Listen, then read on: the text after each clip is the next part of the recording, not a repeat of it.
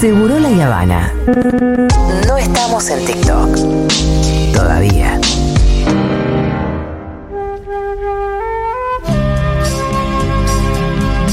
Hoy corté una flor Y llovía, llovía, esperando a mi amor.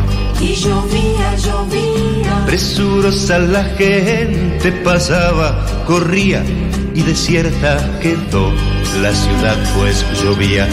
Yo me puse a pensar tantas O sea que levanto la cabeza y lo veo a Jambulá dándole un bocadito en la boca a Jorge Rial. Y mm, me quedo muy tranquila de que ahora vamos a hablar de Leonardo. Fabio. Totalmente. El cantante esta, Chris Martin. Eh, Cántate esta. sí, qué lindo, qué lindo escuchar a Leonardo Fabio. Quizás simplemente le regalé una rosa. Uf. Eh, uf, Dios mío. Bueno, eh, Fabio, qué inabarcable.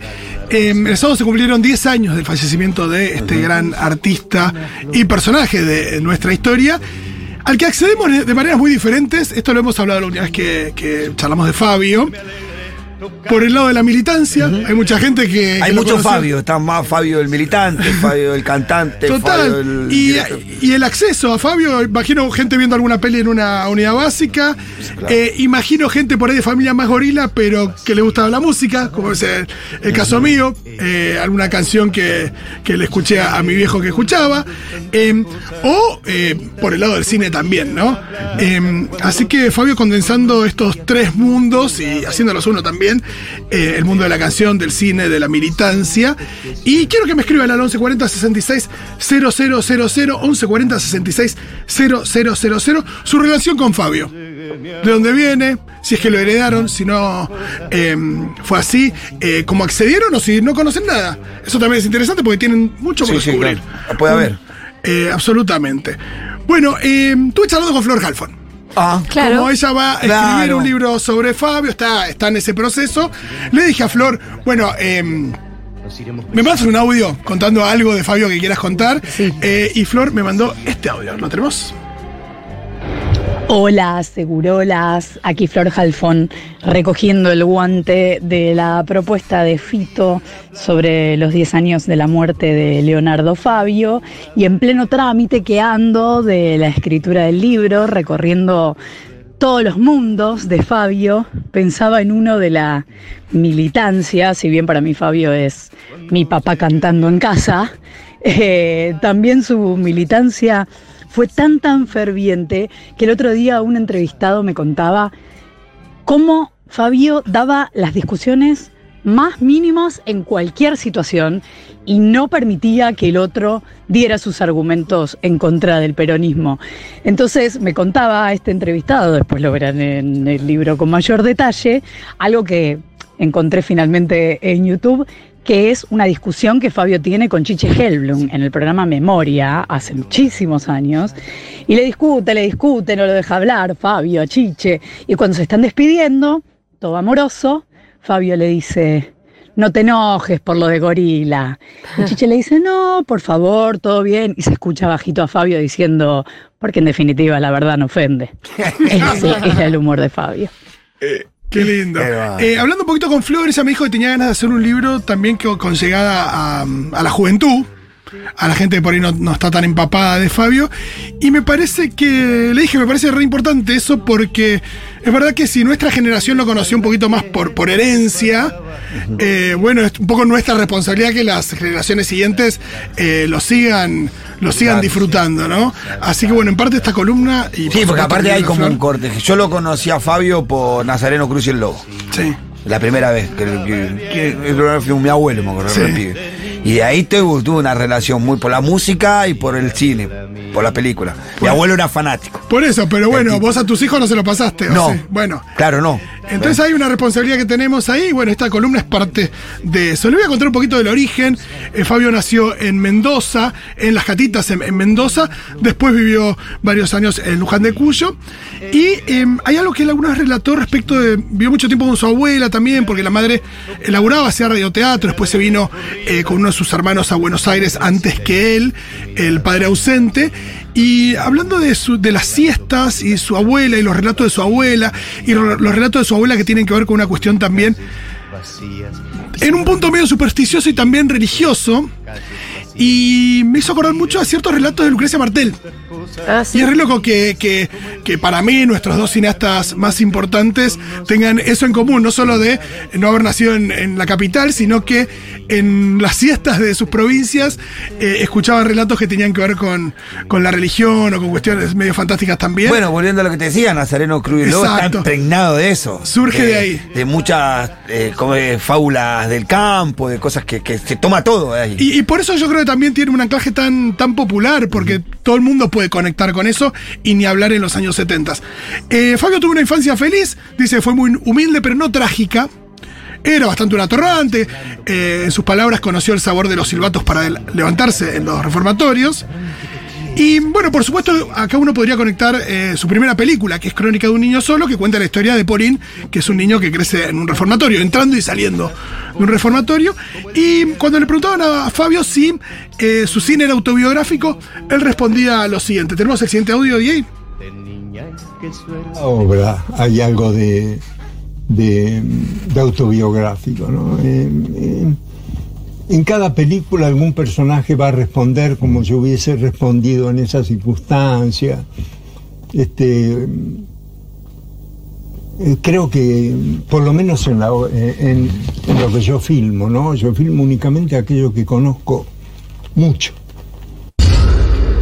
Dice, mis personajes brotan de la realidad, en mis películas no hay un solo personaje que, que no esté dentro de mi corazón, que no reaccione como yo hubiera reaccionado. Nunca voy a narrar algo que no conozco. Bueno, es un poco lo que decía acá también. Y eso se nota en su cine, al que vamos a, abordar en un toque. Bueno, a finales de los años 50 llega a Buenos Aires eh, y su tía, que ya laburaba como en el cine como actriz, le dice, mira, vos tenés una gran voz, sos recontrafachero tenés que dedicarte al cine y le consigue un laburo como extra, una película que se llama El Ángel de España.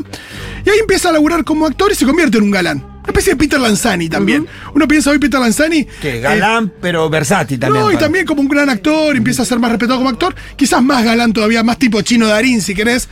A Peter Lanzani se lo valora más como, como actor que sí, como, como galán, ¿no? Y laburó ahí con Fernando Ayala, con Torre Nilsson, eh, donde conoció ahí a, a María Banner, em, en El secuestrador de Torre Nilsson. Torre Nilsson fue un poco padrino de, de Fabio después, con Daniel Tirer, con eh, José Martínez Suárez, con Manuel Antín, muchísimo, ¿no? Eh, y él dice que se acercó a la, a la dirección un poco como haciéndose el banana con las chicas. Ah, sí. No, voy a, quiero dirigir cine, quiero escribir un guion, no sé qué. Entonces. Haciéndose el intelectual, ¿no? Se mandó a eh, escribir el guion de Crónica de un niño solo, se lo muestra a Torre Nilsson. Torre Nilsson le dice: ¿Esto lo escribiste vos? sí. Espectacular, igual Venga no, te, no te puedo poner plata, pero espectacular. Así que juntó la guita durante un tiempo. eh, por supuesto, Torre Nilsson lo apadrinó también haciéndolo con, con recursos y con promoción. Y eh, le fue muy bien con Crónica de un niño solo, que es una película increíble. eh, donde lo conectaron también con la Nouvelle Vague, con el cine francés de, de esa época, sobre todo por la similitud con los 400 golpes. La joda es que si vos ves una película y la otra, eh, lo que pasa en los 400 golpes es un poco de parisino People's Problems, al lado de eh, la infancia de Pauline, que era mucho más dura. Y ahí es muy interesante.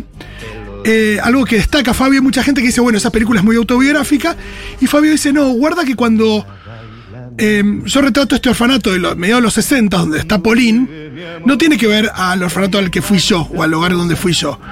Al lugar donde fui yo, si le levantaban la mano a un chico, el tipo casi que iba preso, nos llegaban elementos y materiales de la Fundación Eva Perón, Claro. nos enseñaban música. Los únicos privilegiados eran, Eran los niños, En, eh, en esa época. Y yo lo que quise retratar es cómo se perdió eso eh, en la infancia de los, de los 60, ¿no? Mirá. Eh, Porque la infancia de Pauline, en que cuando. en, los- en- en la película del 65 es posterior Ah, a- al peronismo, ¿no? O sea, orfanatos completamente eh, diferentes. Eh, y la filmografía de Fabio, la verdad que es muy variada. Tenés sus primeras películas en blanco y negro y bastante minimalistas y chiquitas. Las, las siguientes fueron mucho más grandes y eh, llegaron a ser con, con- muchos extras, épicas, a color.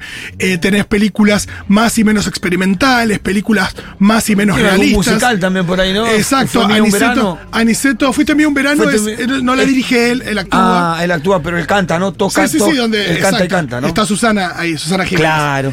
Y em, Pero si algo que tienen en común es justamente esto de la empatía con los personajes, el corazón que le pone a todo, la pasión. Es un poco pasión filmada, Fabio. Eh, no juzga nunca a sus personajes y en muchos aspectos retrata lo, lo popular, ¿no? Sí, el no jugar a los personajes me parece que también le permite mostrar su miseria, la miseria de los personajes. Exacto, exacto. Y siempre con amor, con, con compasión.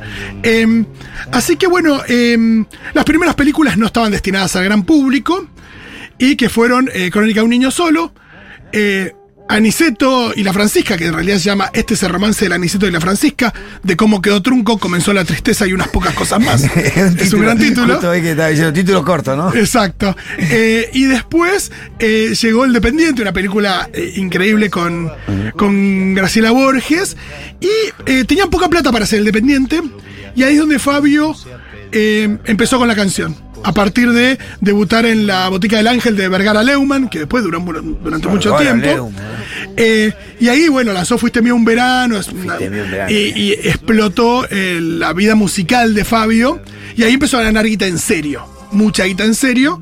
Con la música. Con la, con la música, no con el cine. Con la música le fue muy bien al principio. Y hablando de guita, pues Fabio, al ser tan popular, por- sobre todo por la canción, nada, eh, digo, lo entrevistan en el programa de Susana Jiménez, por ejemplo. ¿Ya a esta altura el peronismo ya lo había atravesado? Y sí. Sí, sí, sí, Sí, sí, ahora, claro. ahora después vamos a, vamos a hablar un poquito de eso. Pero miren lo que charlaba con Susana, traje dos audios, donde Susana, en dos entrevistas diferentes con varios años de distancia, le habla sobre lo mismo, que es que Fabio parece que en una época ganaba mucha guita, le regalaba a gente que laburaba con él autos y casas. Y Susana habla y Fabio le contesta en dos audios. Escuchemos el primero. Bueno, y ahí regalaba Peugeot cero kilómetros a Bueno, toda la gente que trabajaba Todos con vos. alguna vez en la vida hemos nos hemos subido al auto del imbécil. Porque yo, en vez de regalar Peugeot, yo tendría que haber agarrado ese dinero eh, eh, y, y darlo a gente que realmente necesitaba. Bueno, pero eran empleados tuyos. son- no. Pero eras muy generoso. Regalabas autos y casas y todo. y- y, todo el mundo comentaba eso. Yo lo llevo como una carga, eso, te lo ¿Sí? ¿Te arrepentís? Sí, eh, sí, porque hay cosas eh, más importantes en la vida eh, que hacer ese tipo de, de, de ostentación. Bueno, uno va... No, ganabas mucha guita. Era- sí. eh, fue, fue Se tu- ganaba tu- mucho. Pero Eh, Susana, unos años más tarde, sigue con eso. Y hay algo muy gracioso eh, cuando eh, Porque ahora. aparte, lo que, lo que nosotros entendemos como un acto de generosidad increíble, él lo, vi- lo vivía mal porque dice, no, yo me quedé corto, era para otra gente. Exacto. Eh, y miren lo que sigue diciendo Fabio eh, cuando Susana le vuelve a mencionar lo mismo unos años más tarde. Y después yo estuve cuatro años para llegar a estrenarla. Y se estrenó en el Festival de Mar de Plata. mató. Sí. Crónica de un niño A solo fue una cosa ahí- impresionante. A Yo me de hice la película con Carlos. Ay, no, esto nos quedó corto. me- No, por ahí mandé mal el soñar, corte. soñar en el 76. Es otra cosa esto, ¿no? Sí, sí, sí, no es otra cosa, porque es de otro audio. Eh, no pasa nada. Eh, lo que dice Fabio es cuando Susana le repite lo mismo, vos regalabas plata, no sé qué yo, y Fabio le dice, mira, eh, la verdad que por ahí estimaba poco a esa gente porque dice yo, la verdad que, que cuando uno regala es porque no puede dar de sí. De sí mismo. Eh, está muy bueno. Y Susana con la boca abierta lo mira. Claro, que Pero ganaba mucha tenía como lo- el monito de Homero en la cabeza. Susana, con el- con la- con Eh, el platillo. Pim, pim, pim. Y eh, en el año 73 llegó la explosión popular de eh, el cine de Fabio con Juan Moreira. Escuchemos el siguiente audio.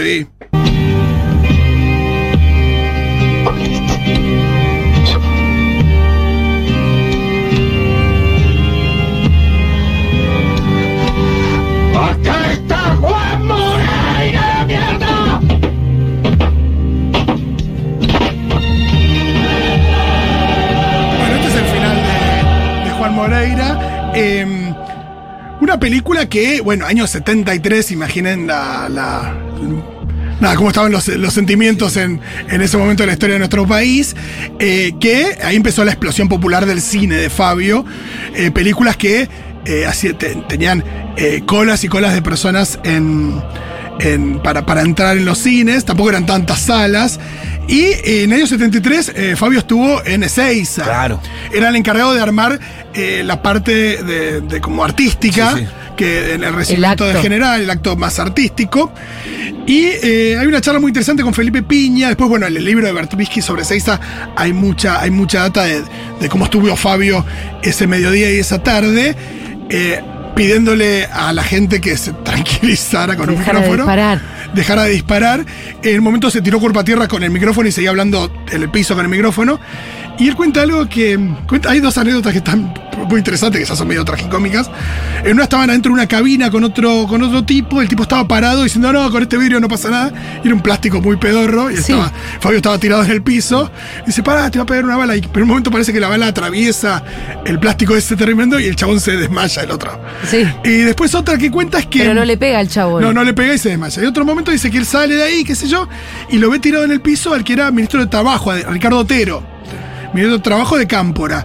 Y que el tipo estaba medio, no sé si tenía problemas de corazón, que yo estaba medio como casi con convulsiones, gritando vienen los comunistas, vienen los comunistas, y que Fabio lo atiende y le dice, che, tráiganle, no sé, la medicación o qué sé yo, y le dice, cuando el tipo decía, vienen los comunistas, eh, Fabio le contesta, tranquilo que son, que son gente también.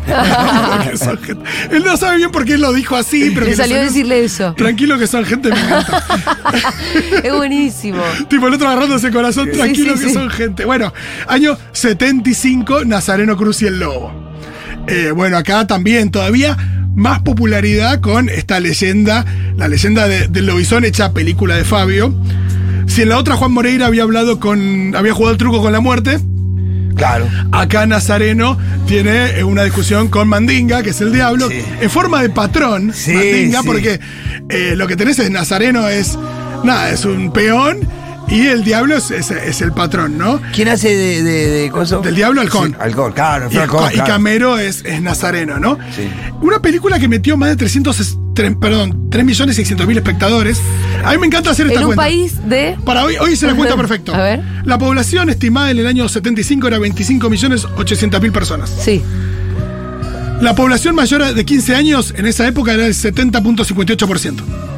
Entonces había 18 millones 200 mil adultos, o Sí. desde 15 años. En condiciones de ir al cine. Sí, el 20% de la población en condiciones de ir al cine a ver esta película la fue. Fue. Es increíble. Ahora Y lo sería cuánto. cuando la daban en la televisión. Que la en la televisión, yo me acuerdo, cuando la, era como la familia juntarse, van a Nazareno Cruz y el Diablo, y estaban todos ahí. Me acuerdo, como, esa película me la acuerdo, pero de punta a punta, ¿eh? ¿Ah, en la memoria la tengo, sí. Julita Rosenberg me un día me, me definió a Fabio como el mejor lector y producto del peronismo, más allá de las vertientes por izquierda y por derecha. Eh, también eh, Fabio reivindicándose como peronista durante los 80, durante los 90, cuando el peronismo empezó a hacer un poco otra cosa, él siempre reivindicando el peronismo. Después de Soñar, Soñar, año 76 se fue al exilio, un exilio que arrancó en México, después siguió en Colombia, para finalmente volver a, a nuestro país. Creo que el año 87, 88 volvió. Y en el 93 eh, estrena Gatica el Mono. Mono. Hay una anécdota que es increíble, que parece que Fabio editaba sus películas hasta en el cine antes de proyectarlas, básicamente con, eh, con tijera, ¿no? Eh, y que mm, contaba el otro día un productor, digo el otro día porque en el Festival de Mar del Plata pasan anécdotas antes de cada película, te pasa una anécdota de un, tra- de algún trabajador de una película de Fabio, y había un productor de Gatica que decía que, que le decía al otro, che, no, rajemos, rajemos, dice la peor película de la historia del cine. Rajemos, rajemos, tenía como mucho miedo, parece que era muy inseguro Fabio, eh, a la hora de estrenar Gatica. Y el tipo dijo, dejate romper las pelotas, ponela, terminala como... y La escena de la sopa en la vereda.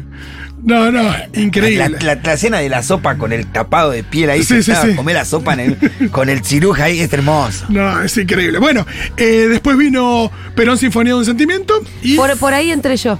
Mirá, bueno, Claro. mucha gente entró por ahí. Que Yo viva el entré por sol, ahí, ¿no? pero cuando. Exacto. Que viva el sol, qué hermoso. Cuando militaba. No eh, sé quién es. Jairo es, ¿no? Sí, creo que sí, pero es el- la cara del viejo en la ventana del auto y que viva el sol, que viva el Sí. sol. Eh, lágrimas. Eh, y en 2004 Aniceto con el Rampiquín, ese es un detalle interesante. Sí. Es una remake musical de su, de su segunda película, del romance del Aniceto y la, y la Francisca. Bueno, eh, seguimos con Fabio un poquito más antes de leer sus mensajes. Había un encuentro muy lindo que se da con el Diego, cuando el Diego lo va a ver cantar a Fabio. Eh, está en crónica la, la- la nota entera que le hace un periodista de crónica a los dos. Traje un fragmentito de Fabio pensando un poquito al Diego, hablando con el Diego al lado. La cara del Diego, cuando le está diciendo esto. Y el final, lo que dice el Diego es No, Pero, la- pero mientras está diciendo esto, Fabio, la cara del Diego que se empieza como a derretir el. ¿viste? Lo Hay algo muy gracioso que el Diego está entre esa y entre callar a alguien que está haciendo ruido a un costado. No, hace. sí, sí. Sí, que está hablando el maestro. Sí, sí. Eh, no traje todo el audio, pues es largo, pero Es por lo menos la- la reflexión de Fabio sobre Diego, sí. A ver. presencia hace latir corazones al unísono, ¿no? En el mundo entero. Así que es muy fuerte para mí y para todos mis músicos, en fin, para todos los que estábamos ahí. Fue una noche plena, emocionante y que yo no olvidaré nunca más y que mis hijos verán con orgullo. Entonces imaginar lo que debe sentir Maradona cuando sale ante una multitud, no sé si solamente la presencia de él a uno lo pone nervioso. No, creo que eso es intransferible, además es un hecho único, ¿no? Así, eh, hoy yo pensaba, ya que vale un comentario, hoy yo pensaba, es feo hablarlo delante de él, pero es una realidad. Debe ser duro llevar esa cruz encima, a pesar de la belleza. Hay una canción que dice, Cita Rosa dice, no hay dolor más, más atroz que ser feliz. Yo creo que a él le debe suceder unísono eso. Debe de ser plenamente feliz porque Dios le dotó de un cuerpo con genialidad, ¿no? Y, y a la vez debe ser doloroso, porque es como llevar el peso de la alegría o el desánimo del mundo. O sea, eh, eh, es, es, es duro, debe ser muy duro. Yo creo que la sensación que él debe tener es intransferible. Este, hoy le comentaba yo qué suerte que tiene la compañera que tiene y algún amigo como el que tiene, porque llevar esa cruz solo debe ser muy duro. Muy claro, muy claro todo lo que Aguante dice la Claudia. Del Diego, es verdad, aguante la Claudia. Aguante Porque, la Claudia. Y si pensás un poco en, en el Diego, en el mejor Diego, si Eh, con el Claudia Diego, al lado, sí. o el Diego sostenido, es el Diego con, con- con la Claudia. con Claudia y con sus hijas.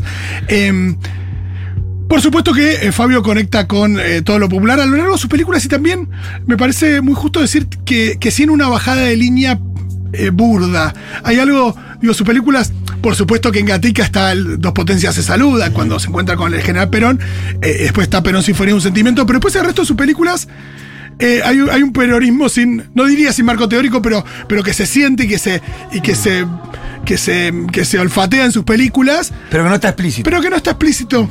es Eh, la única vez eh, Sinfonía de un Sentimiento. Por supuesto, pues un Gatica. documental sobre Pero Perón. después no está estaba explícita. Eh, pero se palpita y se está ahí. Y, y bueno, y él se reencontró con algo parecido eh, con el kirchnerismo y en 2008, Eh. Julita estabas presente. Yo estaba ahí. Eh, en un ¿Trajiste acto, ese audio? Sí, claro, en un acto en el auditorium del Festival de Cine de Mar del Plata, el auditorium, eh, un homenaje a Fabio, estaba Cristina, y Fabio se sube, Fabio se sube con mucha dificultad para caminar, y eh, dice lo siguiente.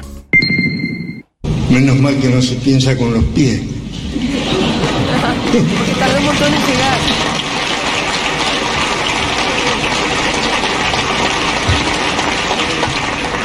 Aunque hay algunos que sí. Después de esto, él eh, se da vuelta y la mira a Cristina bien.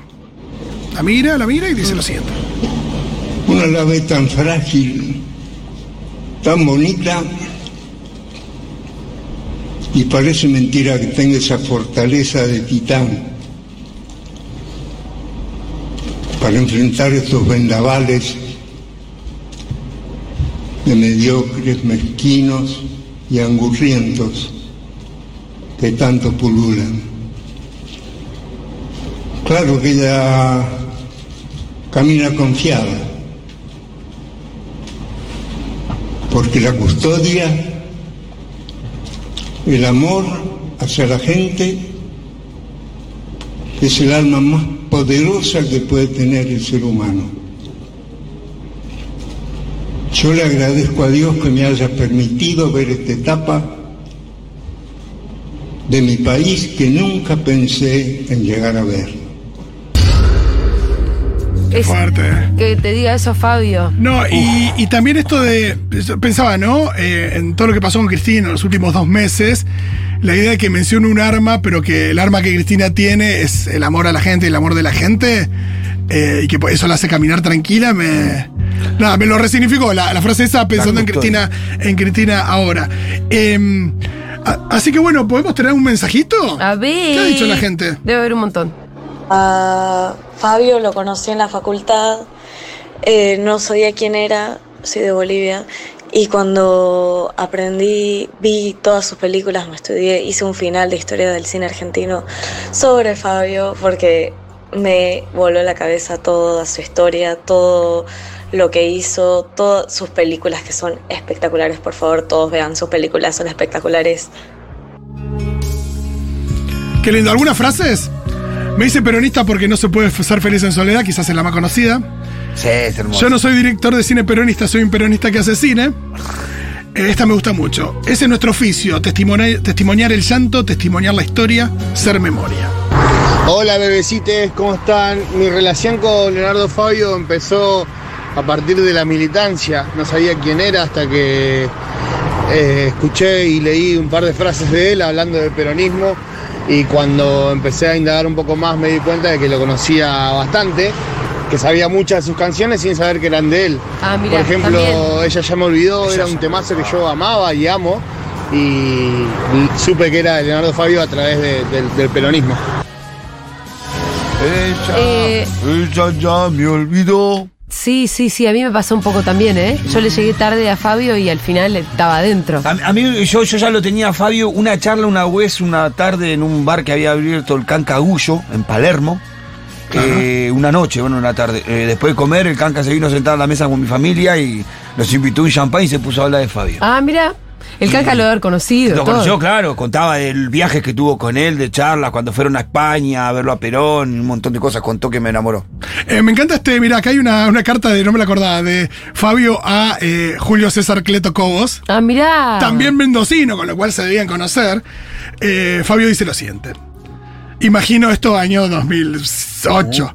De mi mayor consideración. Creo tener la solución para el problema que lo conflictúa, según escuché esta mañana en una radio. Es muy simple, renuncia. Renuncia al cargo que se ganó de UPA. No le pudo hacer UPA. Porque no se engañe, ni engañe usted, no fue elegido por el pueblo, sino por un traspié fatal del doctor Kirchner. Aunque dudo que lo hará porque usted no siente culpa, o mejor dicho, usted no tiene el nivel ni para ser culpable. No sea atolondrado, renuncie y será el acto más heroico y aventurado de su desdibujada vida. Aparte poético, aparte Desdibujada poético. vida, me No, encantó. Eh, hay, que dársela, hay que darle esto a Ofelia para que. Para que saque un poco letra de Porque tiene, este, tiene shade como Ofelia. Totalmente. Eh, después, postdata, mucho le agradeceré si estuviera dentro de sus posibilidades, me ayude, a- me ayude a pagar el costo de esta solicitada. Y traje este tema para irnos, tema de Pototo, para saber cómo es la soledad. Ay, no sabía que lo cantaba Fabio. Sí, sí. Qué hermoso. Gracias, Fito. Nunca más